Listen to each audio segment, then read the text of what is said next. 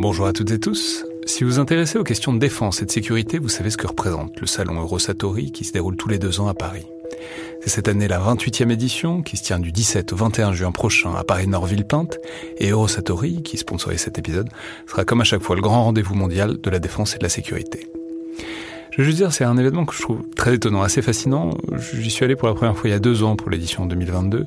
Et euh, vraiment, si vous vous demandez ce qui se fait dans le monde militaire et en matière de sécurité, c'est là qu'on peut voir les dernières tendances, depuis les plus grandes geekeries et les innovations du moment, jusqu'aux grands équipements du futur pour les armées et les forces de sécurité en France et dans le monde. Bref, si vous intéressez de près à ce monde-là, c'est le moment de vous inscrire pour ce qui sera la plus grande édition de l'histoire du salon, avec plus de 1900 exposants et 60 000 visiteurs, vous pouvez le faire en allant sur eurosatori.com.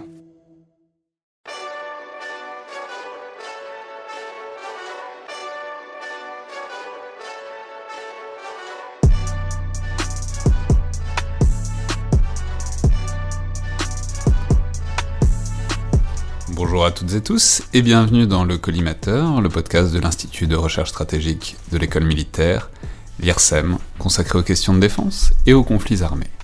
Je suis Alexandre Jublin et aujourd'hui j'ai le plaisir de recevoir Maud Kessar, chercheuse États-Unis à l'IRSEM. Alors les auditeurs de la première heure du podcast se souviennent probablement de Maud puisqu'elle était l'une des premières invitées. Euh, on avait fait une émission avec Maya Candel sur la stratégie étrangère et militaire des États-Unis sous Donald Trump. Je veux dire, déjà à l'époque, on se disait que c'était bien compliqué et imprévisible, mais alors, euh, tout ce qui s'est passé depuis, euh, enfin bon, heureusement, on n'est pas là pour euh, essayer à nouveau de faire sens de tout ça, et on peut aussi parler de choses plus profondes et plus intéressantes. Et Maude, vous êtes ici pour nous parler d'un livre que vous sortez aux presses universitaires de Rennes, intitulé Stratégie d'influence et guerre de l'information, qui relate notamment les efforts de contrôle et d'influence euh, sur l'information par les États-Unis tout au cours de la guerre froide. Alors une porte d'entrée, l'exemple peut-être le plus connu de ça habituellement, c'est sans doute Voice of America, le, réseau radio d'influence extérieure euh, américain, mais c'est une étude sur toute la structure qui la sous-tend et sur ses logiques plus profondes. Donc bonjour Maude et bienvenue de retour dans le collimateur. Bonjour Alexandre et merci de me recevoir. Alors, je l'ai dit, vous faites en fait l'histoire de ce que vous appelez la diplomatie publique américaine pendant toute la guerre froide, à travers en fait l'étude de son bras armé, ou en tout cas de sa cheville ouvrière, qui est euh, l'USIA, donc United States Information Agency.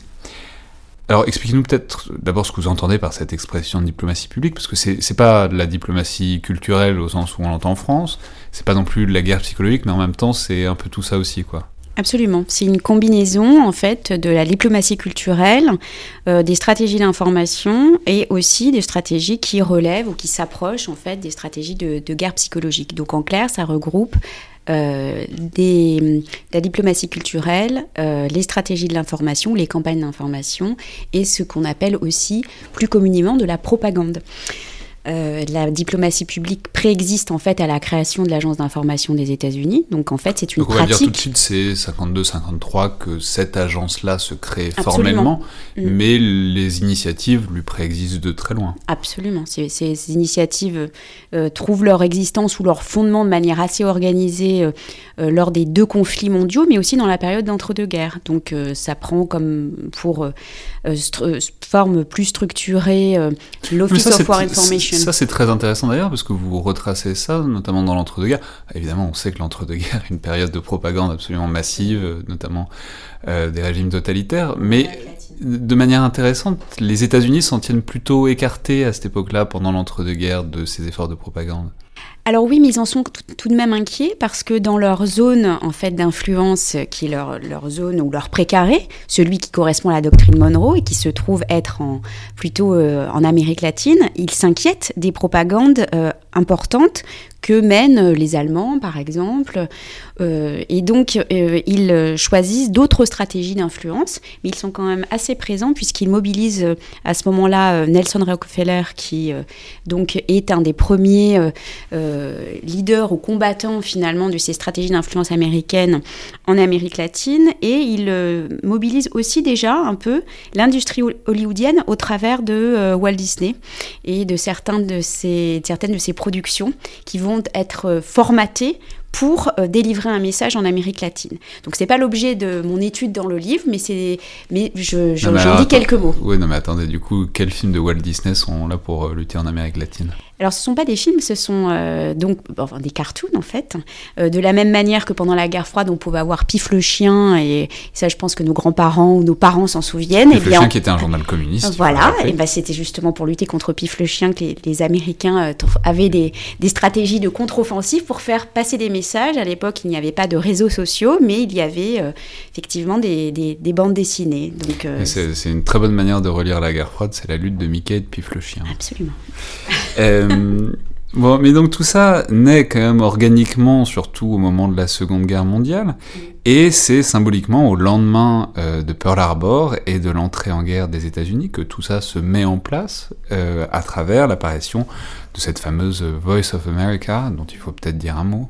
Absolument. Bah, il faut savoir que le média privilégié de cette époque-là, c'est bien sûr la radio.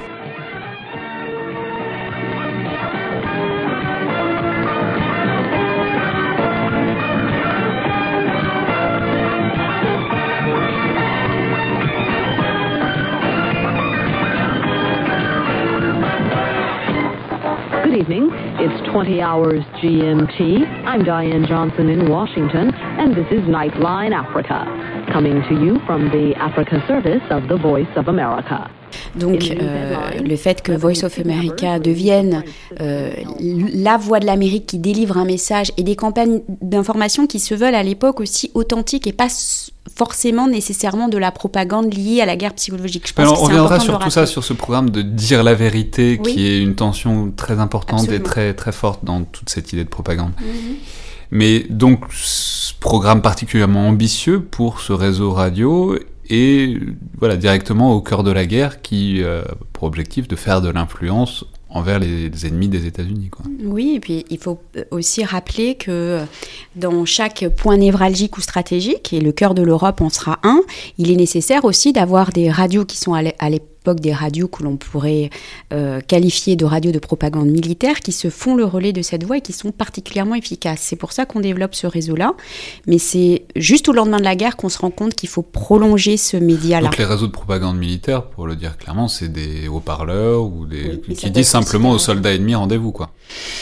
Alors, le, des fois, le, message peut être un petit peu plus complexe et nuancé que ça, et c'est pour ça aussi que le général Eisenhower y est particulièrement sensible quand il fait euh, donc euh, la fameuse campagne dans le sud de l'Europe, où il se rend compte que la diffusion de films en dehors de simplement de messages de propagande via haut-parleurs ou de, euh, de pamphlets ou de, de réunions qui se font avec les populations locales sont particulièrement importantes pour mener cette guerre psychologique et s'assurer du soutien des populations que l'on rencontre, que, les militaires américains peuvent rencontrer sur leur, euh, sur leur chemin. Non, mais du coup, c'est intéressant parce que déjà, dès la naissance, il y a cette espèce de perméabilité entre euh, civils et militaires. C'est-à-dire, c'est un organisme théoriquement civil, mais qui euh, collabore avec les organismes de propagande de l'armée américaine, et c'est à la fois, c'est aussi bien des lâchers de tracts que, des, que de la radio, quoi. C'est...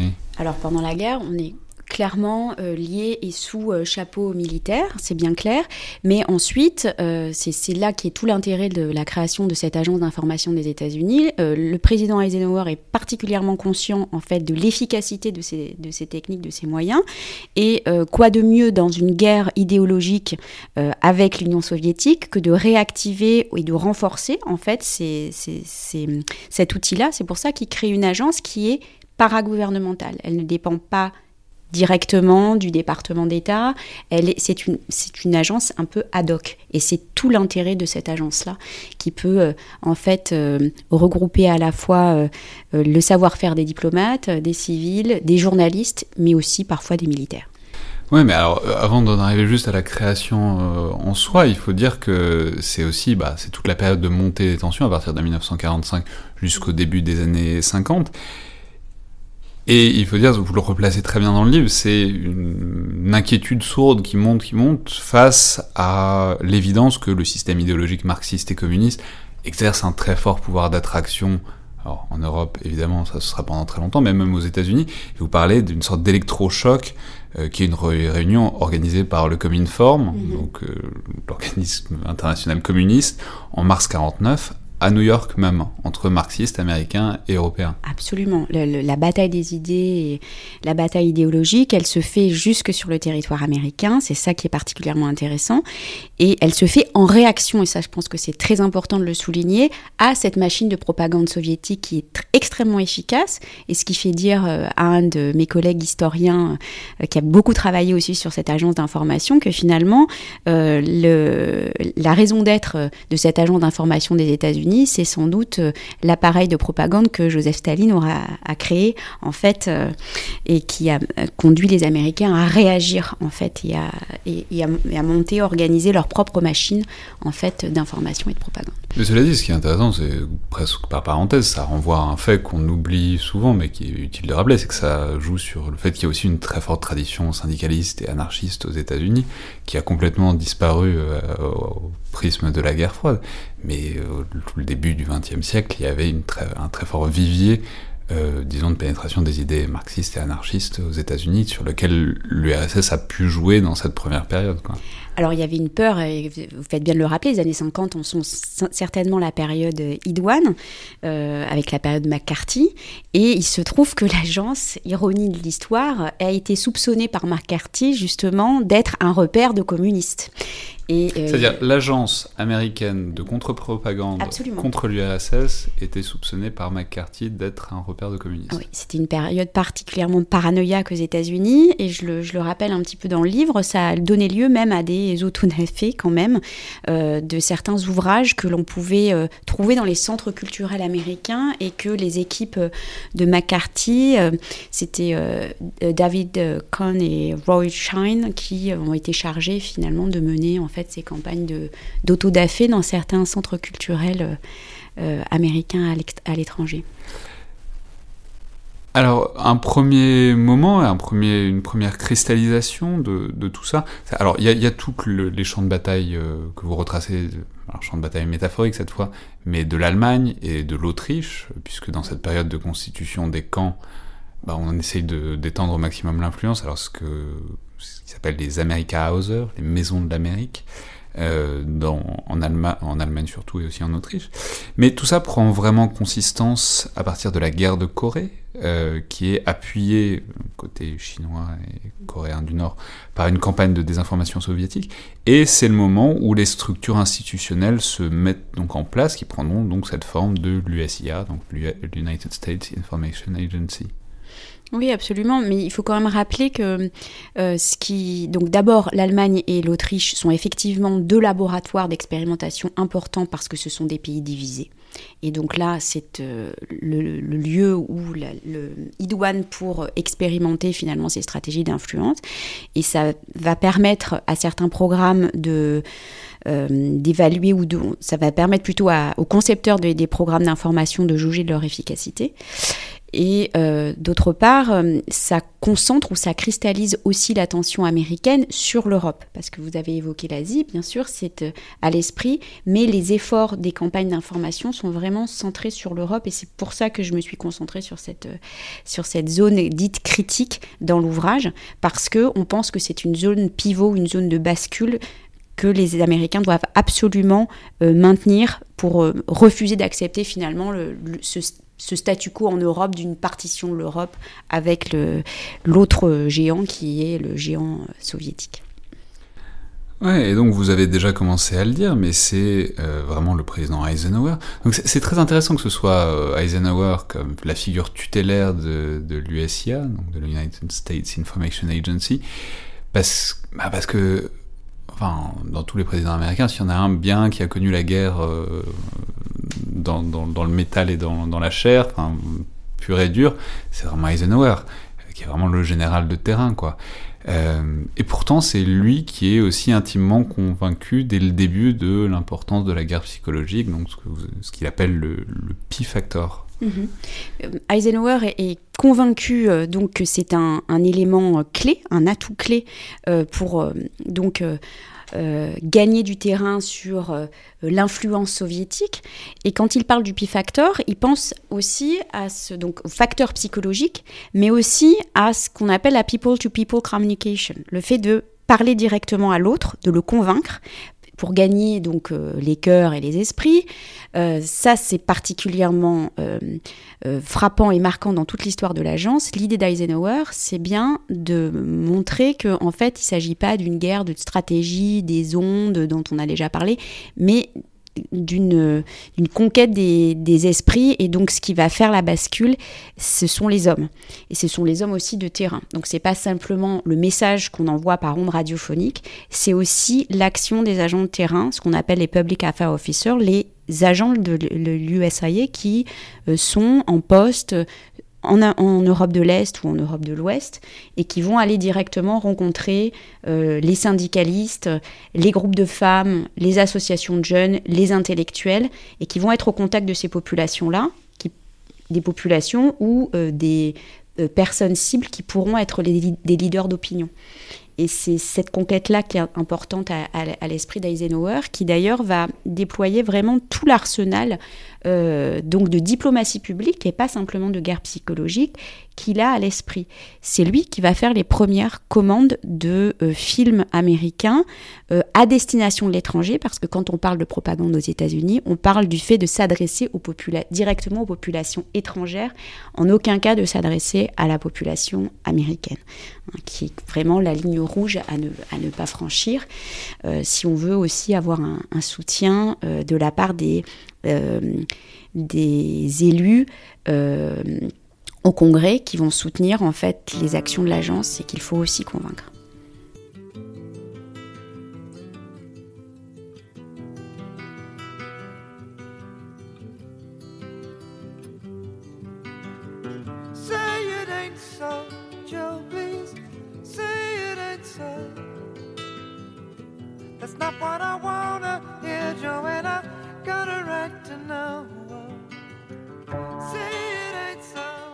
Alors, ce qui est très intéressant aussi, c'est que justement dans cette période où tout ça se met en place et se développe, en même temps, les États-Unis doivent aussi faire face à un problème de relations extérieures, qui est le fait qu'ils dégagent pas une très bonne image à cette époque-là, à travers deux phénomènes. Alors le premier, c'est le macartisme, dont vous avez déjà parlé, mais qui apparaît vraiment à tout le monde comme une chasse aux sorcières, et effectivement, les, les brûlages de livres en place publique donnent pas forcément une super image des États-Unis.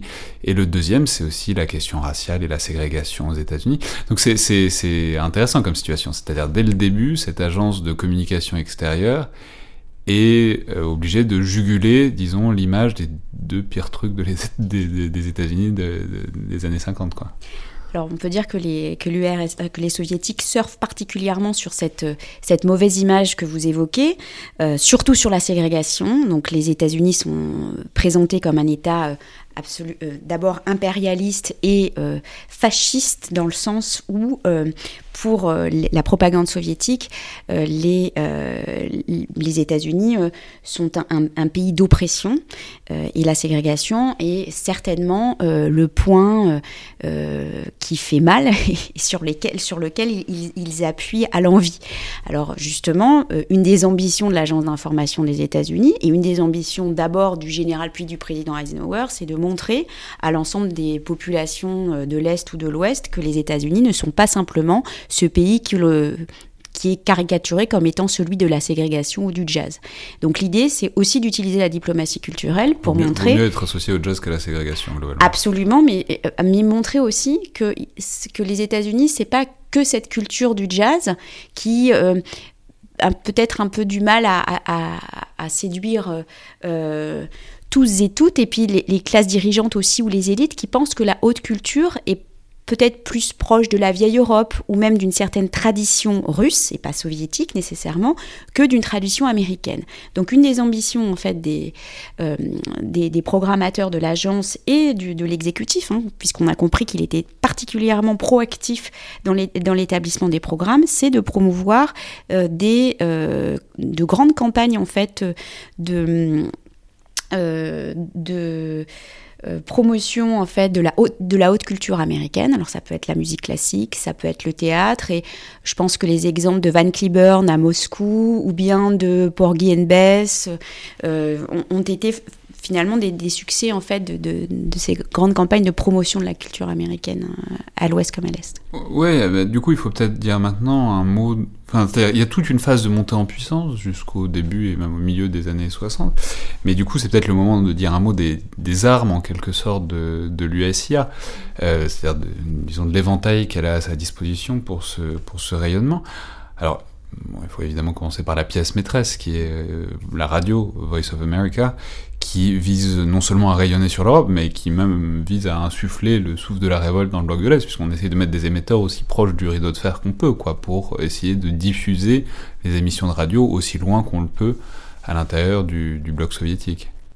Absolument, mais je pense que en fait, euh, il faut quand même euh, replacer les choses un, tout petit peu dans, euh, un contexte qui est celui d'une méfiance vis-à-vis -vis aussi des médias d'État et euh, de la nécessité de l'efficacité de ces médias.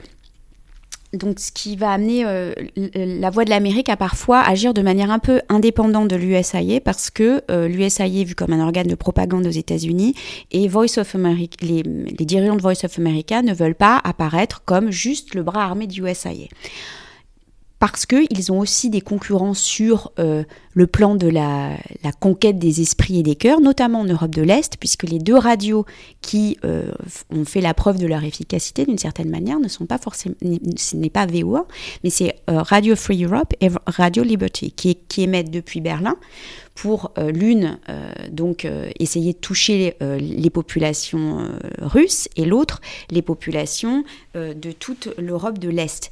Et ce sont ces radios-là qui seront ensuite accusées d'avoir été confisquées par les dissidents et également financées par la CIA, qui ont un rôle aussi pivot et crucial à jouer parce qu'elles ne euh, divulguent pas, elles n'émettent pas les mêmes messages que ceux de la Voix de l'Amérique, qui sont sous... la Voix de l'Amérique émet souvent des, des messages qui sont en fait euh, simplement des retranscriptions de, euh, de télex un peu diplo diplomatiques bien...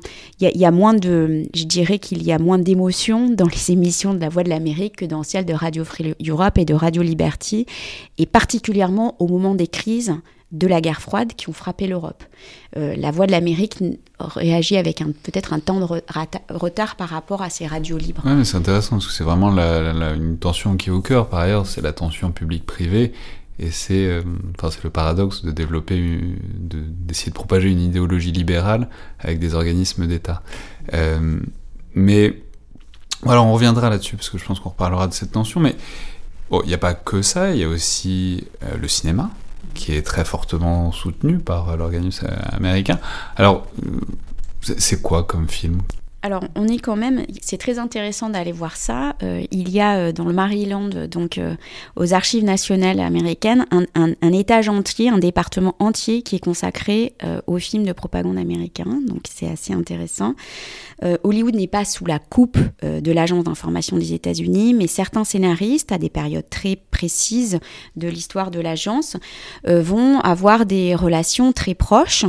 Alors, c'est déjà le cas, comme je l'ai rappelé, soit Eisenhower. Ce sera surtout le cas dans les années 60 avec l'administration Kennedy, où euh, il y a l'agence a carrément des réalisateurs dédiés qui vont euh, faire des films comme The Five Cities of June, euh, notamment sur le, président Kennedy, et qui vont être finalement les le ou les scénaristes officiels de l'administration Kennedy. Ils vont même jusqu'à réaliser des films post-mortem après la mort de Kennedy pour rassurer le monde libre et montrer que les États-Unis sont toujours debout. Donc il y a vraiment une, un pari qui, fort qui est mis sur, sur l'image. Euh, il faut rappeler quand même qu'on est dans les années 60 et que tout le monde n'a pas accès à l'image et au cinéma comme aujourd'hui. Donc ça reste quand même une diffusion qui est moins importante. Là où Hollywood va jouer un rôle peut-être plus prégnant, c'est peut-être au moment des années 80 parce qu'il y a une révolution technologique qui est à l'œuvre. Il y a une diffusion des films qui se fait, va, qui se démocratise, euh, pas seulement via euh, les. Ouais, voilà. On reviendra sur tout ça parce que c'est important aussi la diffusion des cassettes vidéo à l'Est, etc., etc. Mais non, mais j'aimerais que vous nous donniez dans ces années 60, est-ce qu'il y a des films qui sont un peu passés à la postérité? Est-ce qu'il y a des films qui se revoient encore ou est-ce que tout c'est vraiment de la propagande au gros sabot C'est des films qui sont totalement accessibles, euh, que vous pouvez euh, visionner sur Internet, comme The Five Cities of June, par exemple, où, il y a, euh, où ce sont des films qui sont quand même, où c'est des montages de- d'un certain nombre de, de vidéos d'archives euh, qui sont montés euh, comme un film documentaire, en fait. Et des fictions Il y a des fictions de...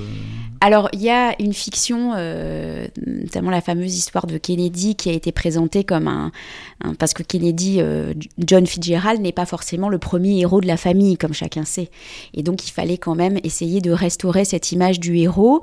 Donc, autant euh, quand il s'agit de vendre Kennedy à l'Est, on va le vendre comme un bon père de famille, avec des valeurs qui sont assez universelles, et on insiste moins sur ses qualités de héros de guerre. Autant à l'Ouest, on va essayer de renforcer cette image-là et de faire un film à sa gloire, effectivement, euh, en le présentant comme euh, celui qui a sauvé euh, euh, les marins en péril euh, au moment de la guerre. Et donc, euh, ça c'est toute l'histoire de Kennedy aviateur pendant la, Seconde Guerre mondiale euh, et son...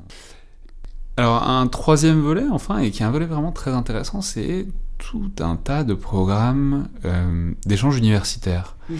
notamment en conjonction avec euh, les programmes dits Fulbright.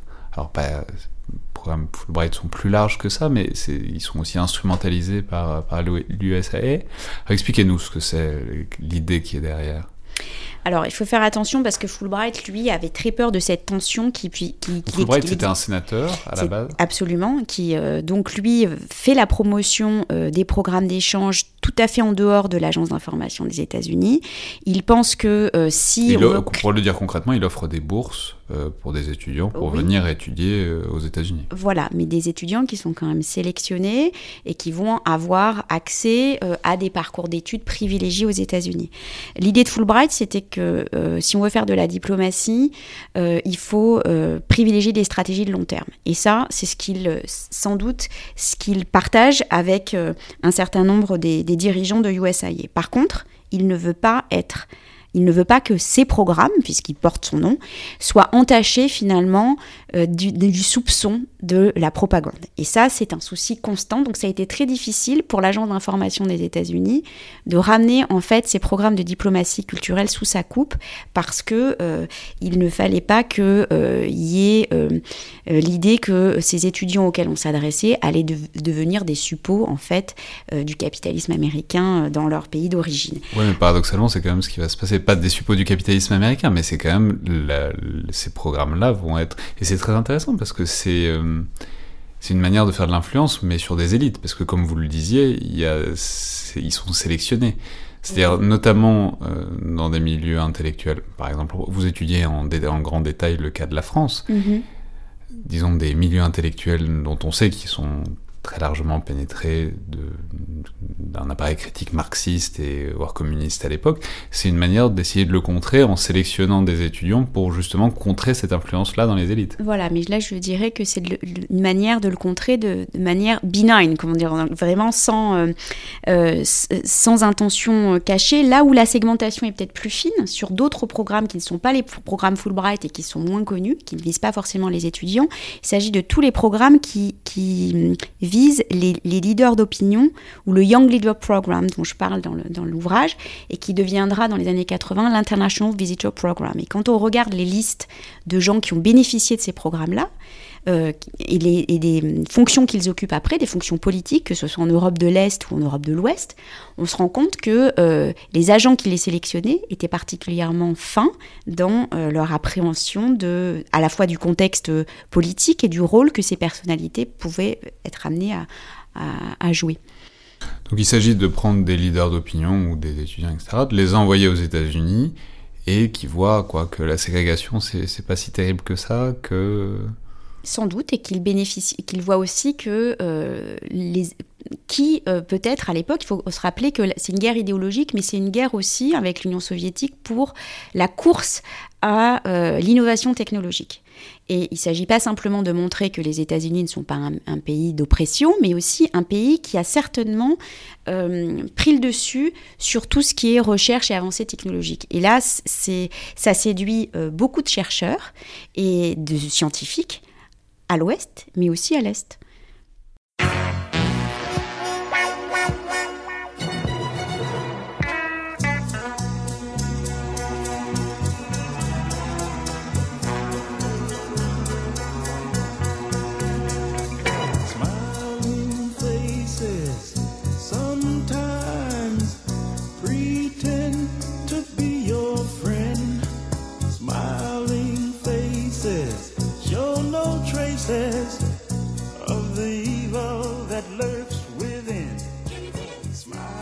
Et du coup, ça pose aussi la, question du statut de tout ça. C'est-à-dire, très clairement, tout ça fait partie du rayonnement extérieur, de la politique étrangère, voire de l'arsenal américain de guerre froide.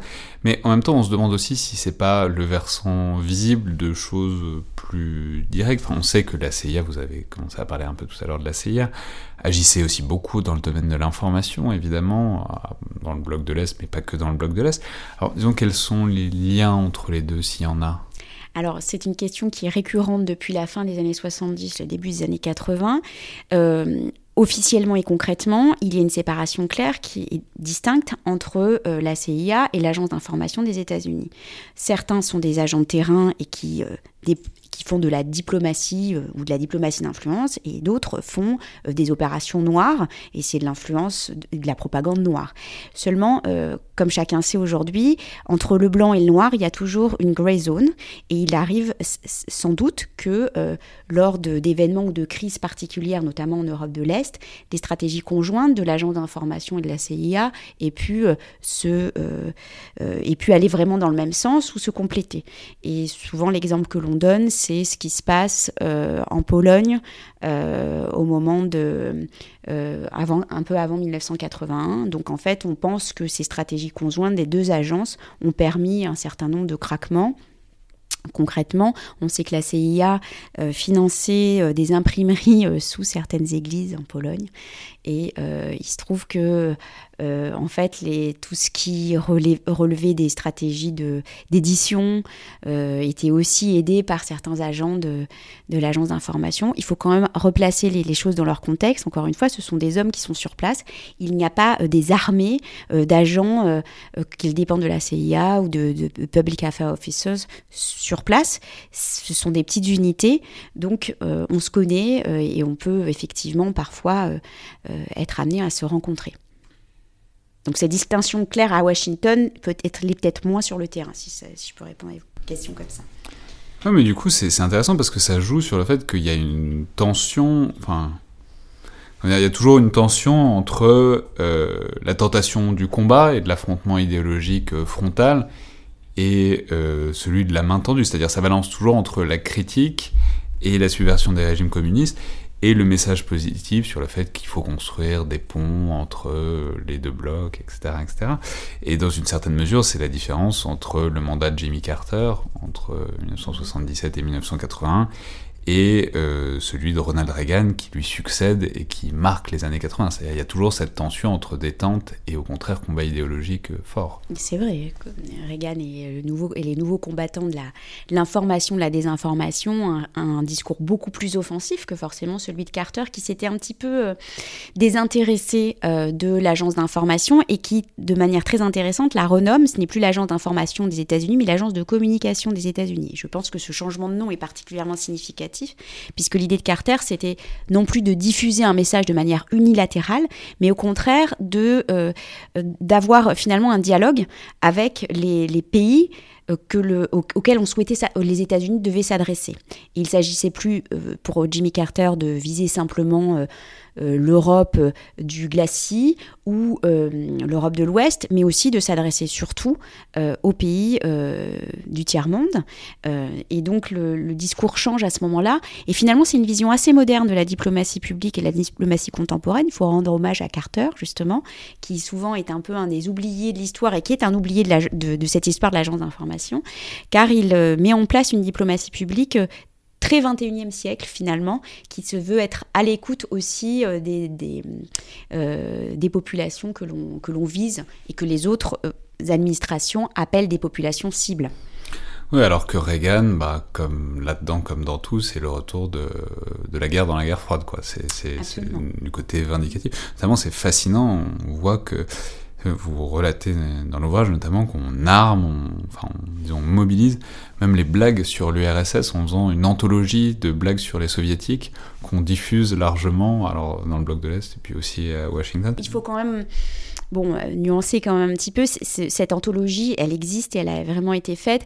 Euh, ça a d'abord fait rire beaucoup le président et son entourage parce qu'il était très impliqué dans, cette, dans ces stratégies euh, donc de l'agence d'information. Il, a, il a permis à l'agence d'information d'avoir des budgets records Il et surtout, il travaille de concert avec un, un binôme ou son ticket euh, pour euh, euh, ces, ces opérations-là et euh, son bailleur de fonds de campagne et qui est un de ses amis d'Hollywood qui lui-même faisait des films plutôt comiques.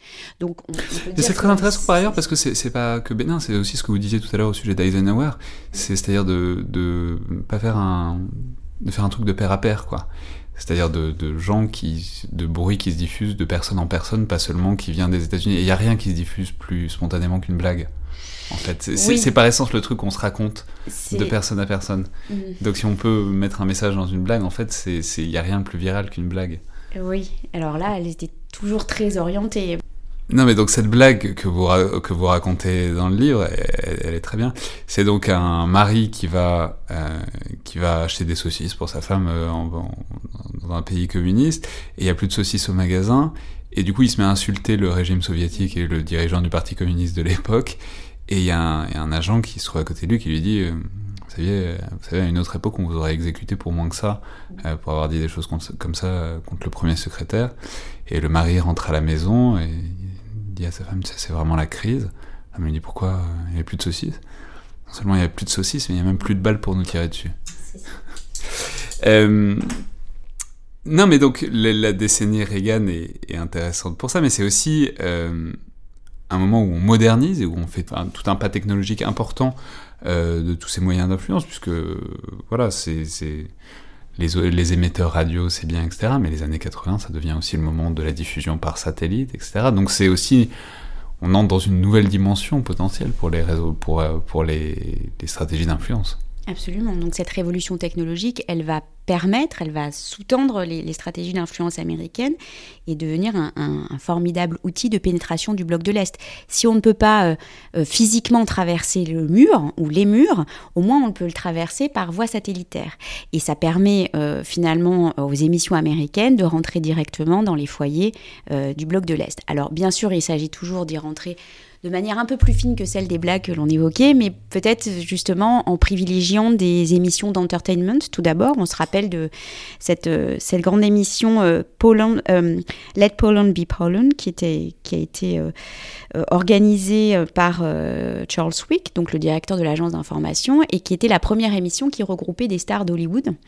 Et donc c'était une émission d'entertainment comme on, comme on est habitué à en voir euh, au XXIe siècle de manière euh, très fréquente, mais c'était moins le cas à l'époque. Et euh, ce côté paillettes et attraction pour les stars américaines hollywoodiennes qui se mobilisaient finalement pour une cause de manière un petit peu détournée a eu un impact assez important. Alors, tout n'est pas passé diffusé par là. par satellite Oui. à l'intérieur du bloc, et donc quoi, pour que les gens le reçoivent, il fallait qu'ils bricolent leurs antennes?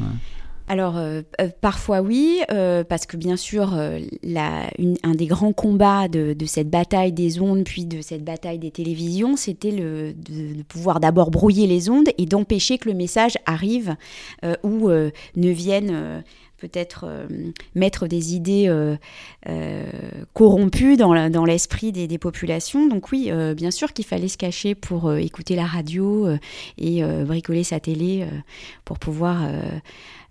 accéder donc aux émissions qui étaient diffusées via WorldNet, qui est le, satellite qui est dédié pour l'agence et que Reagan et Charles Wick s'arrogent en fait pour essayer de retransmettre un certain nombre d'émissions américaines.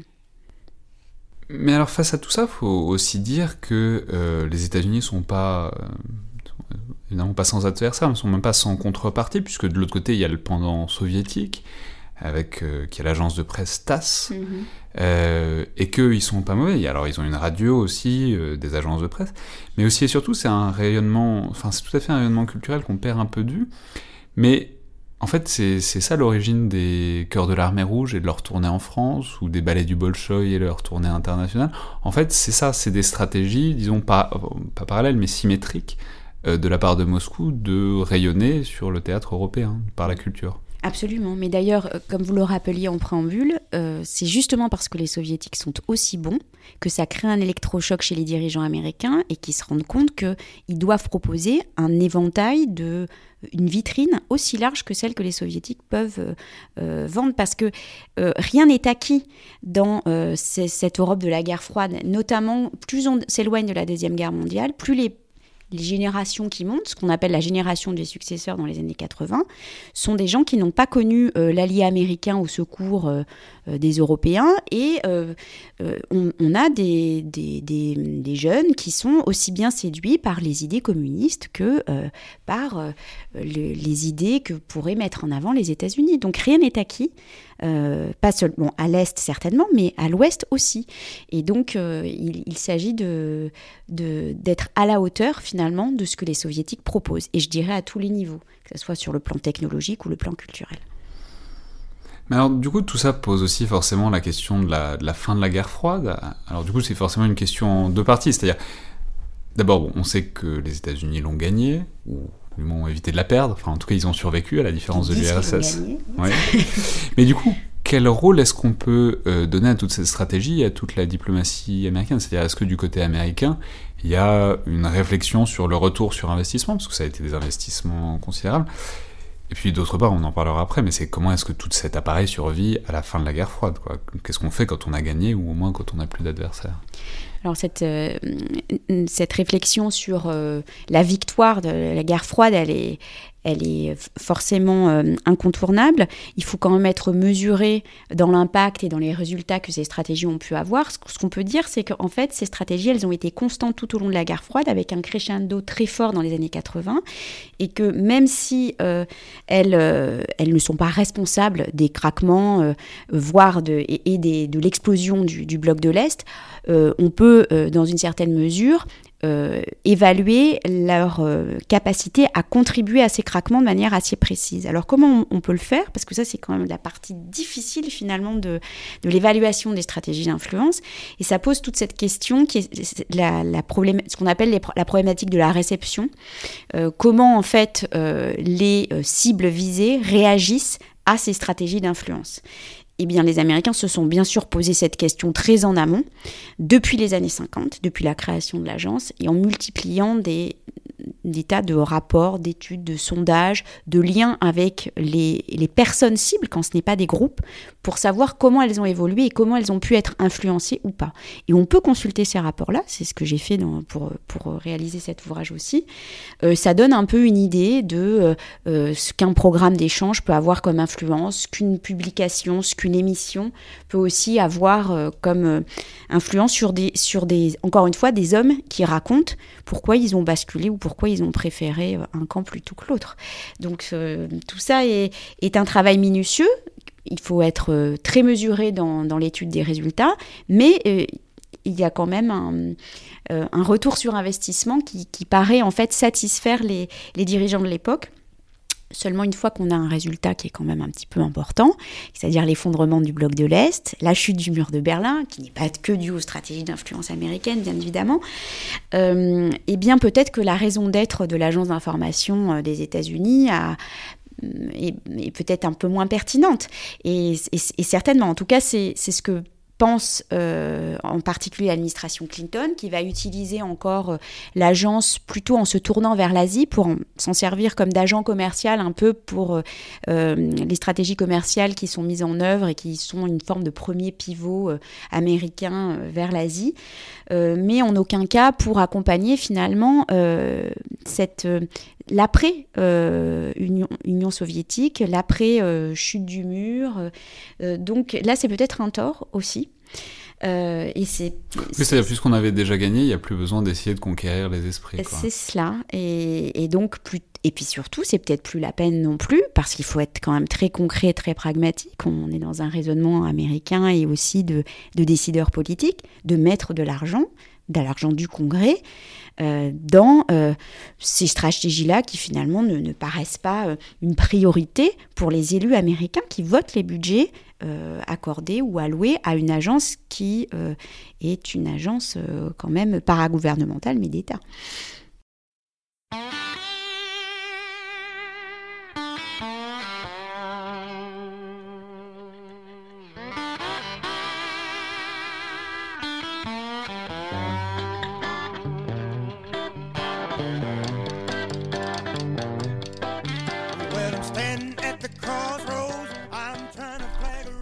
Mais alors du coup, c'est évidemment toujours considérablement euh, d'actualité de nos jours, euh, même si évidemment le cas particulier des États-Unis sous Donald Trump, c'est vraiment très très difficile à analyser à chaud.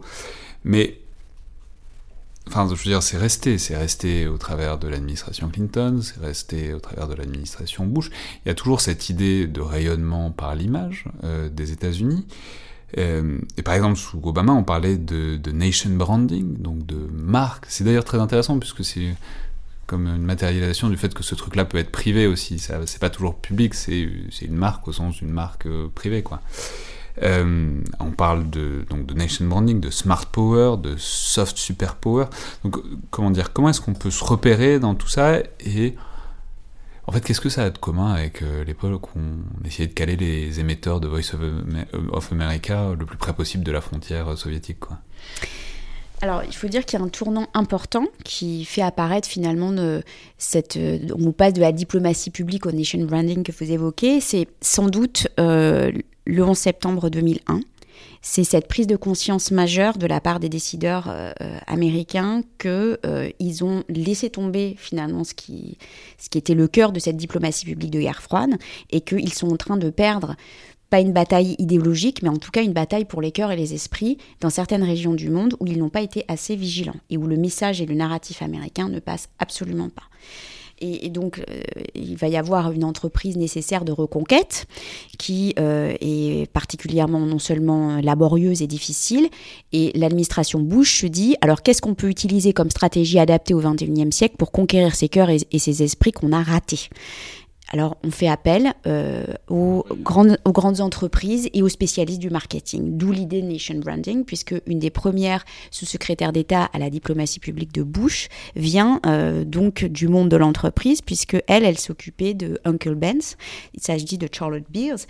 Bon, elle n'a pas un grand succès euh, dans les entreprises qu'elle met en place, et, on peut pas dire que ce soit, des entreprises qui soient particulièrement efficaces dans un premier temps. En revanche, à- sous, euh, sous Bush, euh, fils, donc, euh, ce que met en place Condoleezza Rice en essayant de privatiser d'une certaine manière la diplomatie publique et en encourageant les grandes entreprises à vendre au plus près des populations euh, locales en Asie ou au Moyen-Orient la marque Amérique via les entreprises d'innovation technologique, là, on peut dire qu'il y a peut-être un, un vecteur d'influence plus adapté donc aux problématiques aussi du XXIe siècle qui peut trouver de l'écho.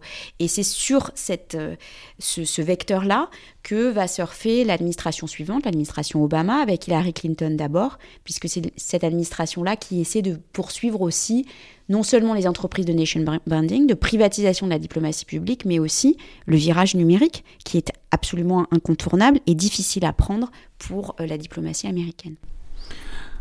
Oui, c'est ça. Bah, plus généralement, maintenant, c'est tellement éclaté, c'est tellement, enfin, il y a tellement de plateformes différentes, de réseaux sociaux différents que, voilà, quoi. Comment est-ce que, comment, disons, unifier et penser un message commun et cohérent à travers euh, tous ces médias différents? Est-ce qu'il y a, est-ce que, c'est-à-dire, est-ce que, j'imagine que l'agence existe plus en tant que telle, ou en tout cas pas l'équivalent de ce qu'elle était.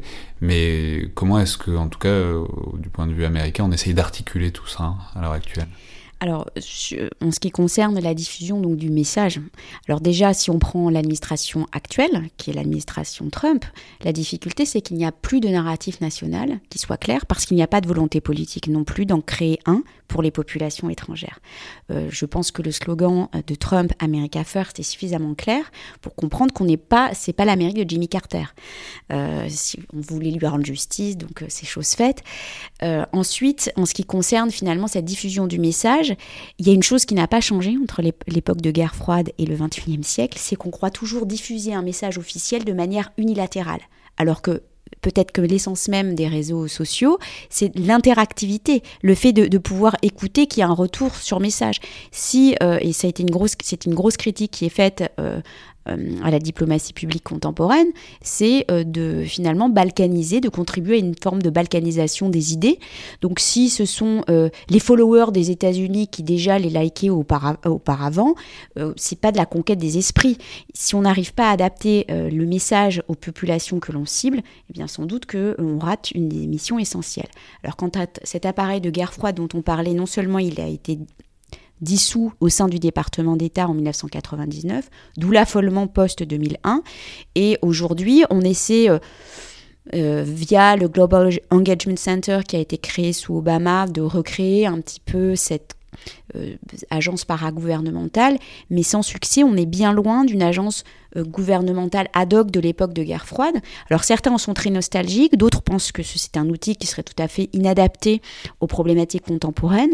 Euh, toujours est-il qu'il y a une vraie réflexion qui est menée à Washington et particulièrement depuis la période post-élection présidentielle de 2016, parce que effectivement, avec le, la redécouverte d'une possible ingérence russe dans les élections et donc d'une de stratégie d'influence adaptée au XXIe siècle, on s'est posé la question de savoir, euh, au plus haut sommet de l'État aux États-Unis, s'il était euh, nécessaire de recréer, de reformer cette agence d'information des États-Unis de guerre froide. C'est ça, qui est amusant, et d'ailleurs c'est souvent un argument de Trump qui qui est pas très efficace, mais qui ressort, qui dit bah, en fait les États-Unis l'ont toujours fait l'ingérence dans des élections étrangères.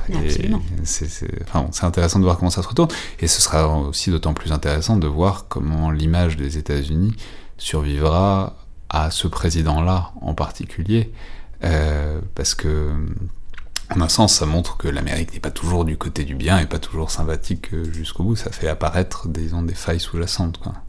Absolument. Il est indéniable aujourd'hui, euh, si on parle de manière un peu scientifique et qu'on veut faire le lien entre la diplomatie publique et le soft power, que euh, le président Trump a érodé le narratif national dont je parlais tout à l'heure, qui doit être ce message que porte la diplomatie publique qui s'adresse directement aux populations étrangères, mais aussi le soft power des États-Unis au sens large et au sens peut-être d'un des éléments ou des facteurs majeurs qui contribuent au soft power américain tel qu'il a voulu être euh, mis en avant euh, euh, ou vendu pendant la période de guerre froide, c'est-à-dire que Donald Trump a érodé la confiance et l'admiration que, que les populations étrangères pouvaient avoir pour le système démocratique américain, pour les institutions. Et ça, c'est très mesurable si l'on regarde finalement le fameux classement de Portland, qui est le Soft Power 30, qui sort maintenant tous les ans euh, en juillet et qui euh, euh, montre comment les États peuvent être, les puissances peuvent être classées en fonction de leur soft power. Quand on voit que les États-Unis sont classés maintenant 16e sur le plan des institutions gouvernementales, on pense qu'il y a quand même une dégringolade réelle euh, et donc un pouvoir d'attractivité moins fort. Et cela peut avoir une influence sur tout un tas d'autres euh, euh, enjeux, qu'ils soient commerciaux ou politiques, pour la puissance américaine. La perte d'influence, c'est sans doute aujourd'hui une perte de puissance. C'est synonyme aussi de perte de puissance, à mon sens. Bah, on verra tout ça quand. Enfin, le révélateur, ce sera ce qui restera quand Donald Trump quittera, quittera son mandat, soit dans deux ans, soit dans quatre ans, soit, enfin, soit un jour, en espérant que ça, en espérant que ça arrive un jour. Peut-être qu'on admirera aussi les États-Unis pour leur capacité de résilience et justement leur, leur capacité de. Aujourd'hui, il y a une procédure d'impeachment qui est lancée aussi par les démocrates. Est-ce que cela ne redorerait pas le soft power américain en montrant qu'il y a des institutions qui fonctionnent bien de la même manière que même avec un président comme Donald Trump, on peut avoir un système judiciaire qui euh, essaie d'agir au plus près et joue son pouvoir de contrôle sur le président. De toutes les manières, et quelle que soit la manière dont, dont on entend la chose, Donald Trump est un révélateur d'énormément de choses. Bien un truc qui- qu'il fait, c'est qu'il révèle beaucoup de logique euh, qui, qui lui préexiste. Merci beaucoup, Maud Kessar. Je vous en prie, merci à vous. C'était donc le Collimateur, le podcast de l'IRSEM, l'Institut de recherche stratégique de l'école militaire. Je rappelle que toutes vos suggestions et remarques sont les bienvenues. Vous pouvez nous les envoyer sur la page Facebook ou Twitter de l'IRSEM, notamment. N'oubliez pas, abonnez-vous, notez et commentez le podcast, notamment sur iTunes, puisque ça aide beaucoup à le faire connaître et ça nous aide à savoir ce que vous en pensez. Merci à toutes et tous, et à la prochaine fois.